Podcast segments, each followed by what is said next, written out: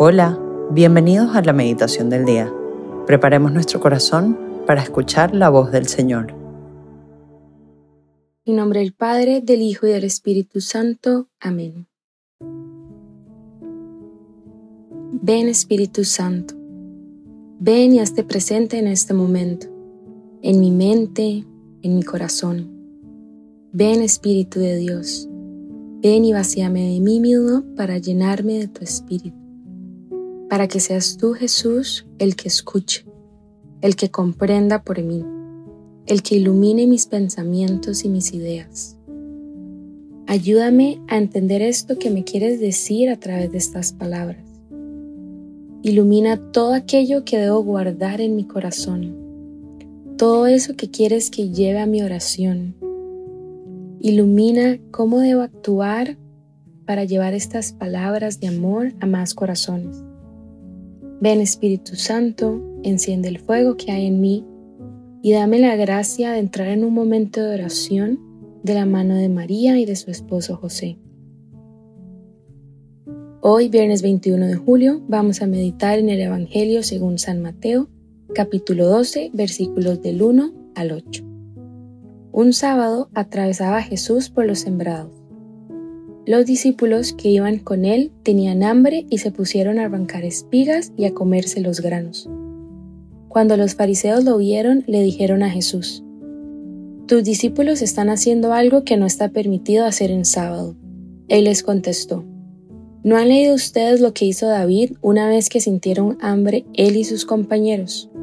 ¿No recuerdan cómo entraron en la casa de Dios y comieron los panes consagrados de los cuales ni él ni sus compañeros podían comer, sino tan solo los sacerdotes. Tampoco han leído en la ley que los sacerdotes violan el sábado porque ofician en el templo y no por eso cometen pecado.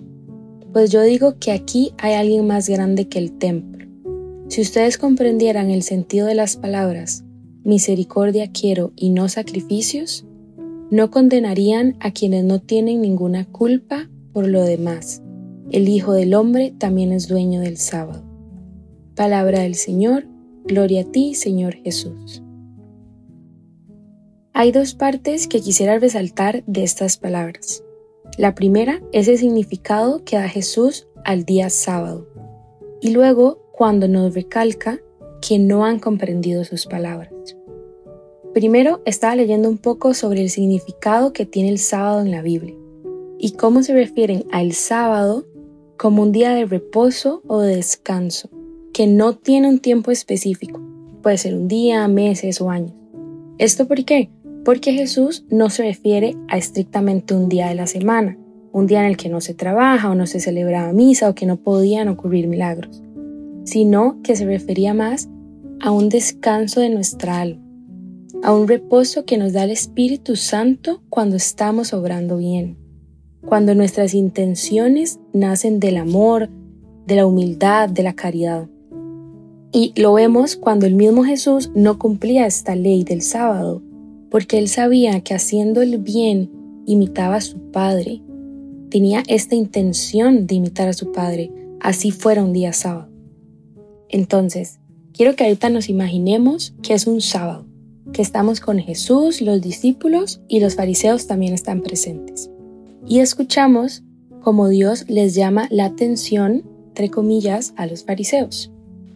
¿Por qué? Porque de qué sirve a ellos cumplir la ley al pie de la letra, como decían hacerlo, si realmente en su corazón lo que estaba reinando en ese momento era el criticar y juzgar la acción de alguien más.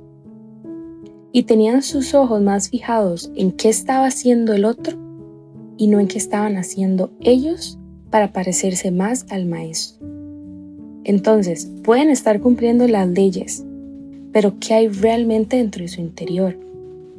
Por ejemplo, si nosotros vamos a misa, no ponemos atención, o vamos a una hora santa sin estar realmente presentes, o en nuestro día a día no estamos orando, no tenemos ese diálogo con Jesús. Pero digamos que ante los ojos de los demás, sí estoy cumpliendo, sí estoy comportándome como manda Dios, si estoy cumpliendo esa ley, esa ley que los fariseos también cumplían. Pero luego vemos a una persona actuar incorrectamente y somos los primeros en salir corriendo a contarlo. ¿Y será que Dios nos llama a ver qué hacen los demás y no qué hago yo? En ese momento nos convertimos en yo sí cumplo con todo lo que manda Dios, pero aquel no. Entonces, claro, puedo estar cumpliendo todos los mandamientos, pero si realmente en las cosas importantes en las que Dios nos llama a estar presentes estamos ausentes, entonces ¿cómo estoy alimentando mi alma? ¿Cómo estoy alimentando mi fe, mi corazón? ¿Cómo estoy purificando mis intenciones? ¿Qué hay realmente dentro de mi corazón? ¿El Espíritu de Dios? ¿O mi orgullo, mi soberbia, la vanidad, la crítica? Si es Dios quien reina en tu vida, o al menos cada día tienes en tu mente y en tu corazón esta intención que así sea y trabajas porque así lo sea, no importa cuántas veces podamos volver a caer o a pesar de todas las cruces que tengamos que cargar, cuando dejamos transformar a Jesús nuestro corazón, es ahí cuando esas acciones van a ser cada día más parecidas a las que hubiera hecho Él. ¿Y a qué me refiero con esto? Que nos vamos a equivocar, claro que sí. Que como humanos vamos a tender a pecar o a juzgar. Cada quien tendrá sus cruces. Claro que sí. Pero ¿cómo queremos ser? Como esos fariseos ciegos de su propia verdad que decían estar bien. ¿O queremos ser esa persona quien busca a Dios para cargar estas cruces para que nos transforme y que haga nuevo nuestro corazón. Y de esta manera podamos alcanzar ese descanso del que Él nos habla, ese día sábado.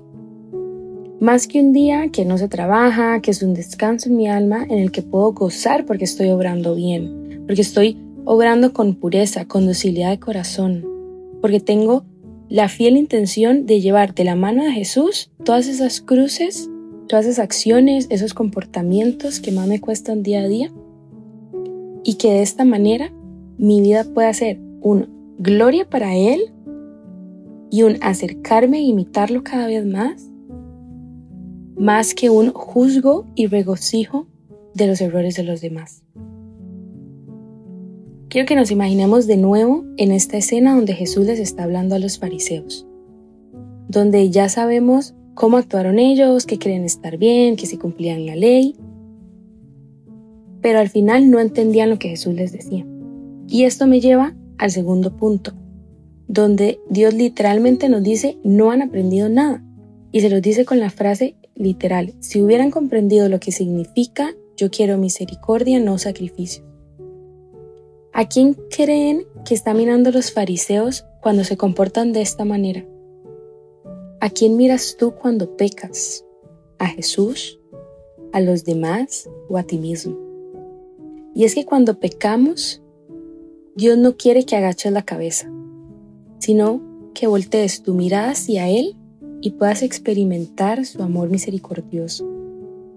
Y es que así como Dios es misericordioso con nosotros mismos, así como una y otra vez nos ayuda a levantarnos, nos perdona cada vez que caemos en tentación, cuando tropezamos mil y una veces con la misma roca. Así como Él nos ama a nosotros, es como Él quiere que nosotros amemos a los demás.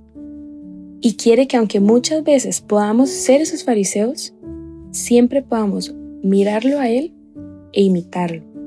Y por eso es que muchas veces hemos escuchado esta frase, el no juzguen, no sean como los fariseos, pero tal vez no lo hemos entendido y por eso una vez más desde su misericordia y desde su corazón lleno de amor, nos lo vuelve a recordar en este Evangelio.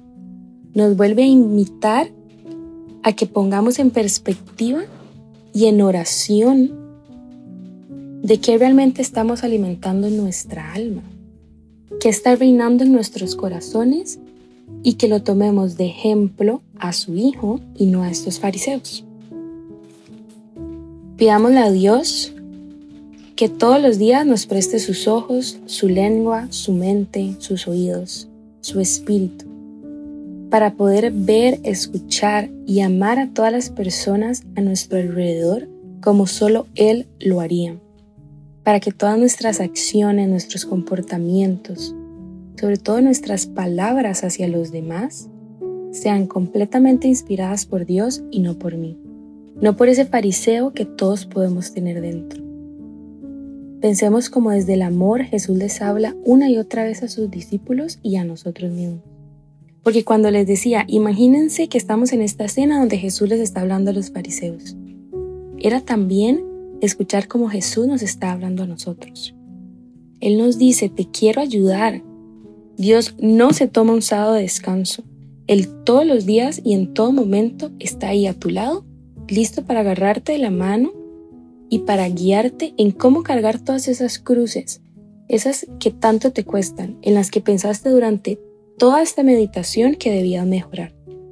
Dios no te quiere solo. Él te quiere acompañar, quiere vivir junto a ti como lo hacía con los discípulos, como lo hacía con los mismos fariseos.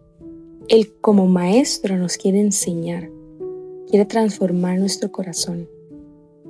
Pidámosle todos los días a nuestra madre que nos guía al corazón de su hijo, de su esposo, que lleve el nuestro a los pies de la cruz, que nos dé la gracia de ser su instrumento, de vaciarnos de nosotros mismos para poder llenarnos del Espíritu de Dios, de mejorar en todos esos aspectos que podemos hacer y que cada día con la sangre pueda limpiarnos y pueda hacernos nuevos, porque Él hace nuevas todas las cosas.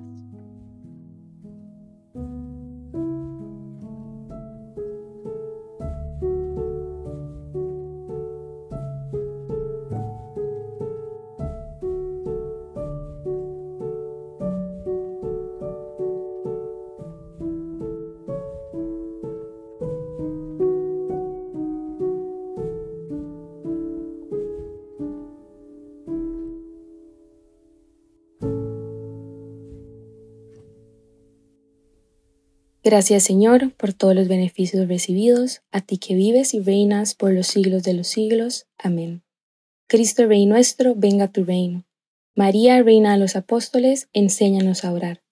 En el nombre del Padre, el Hijo y el Espíritu Santo. Amén.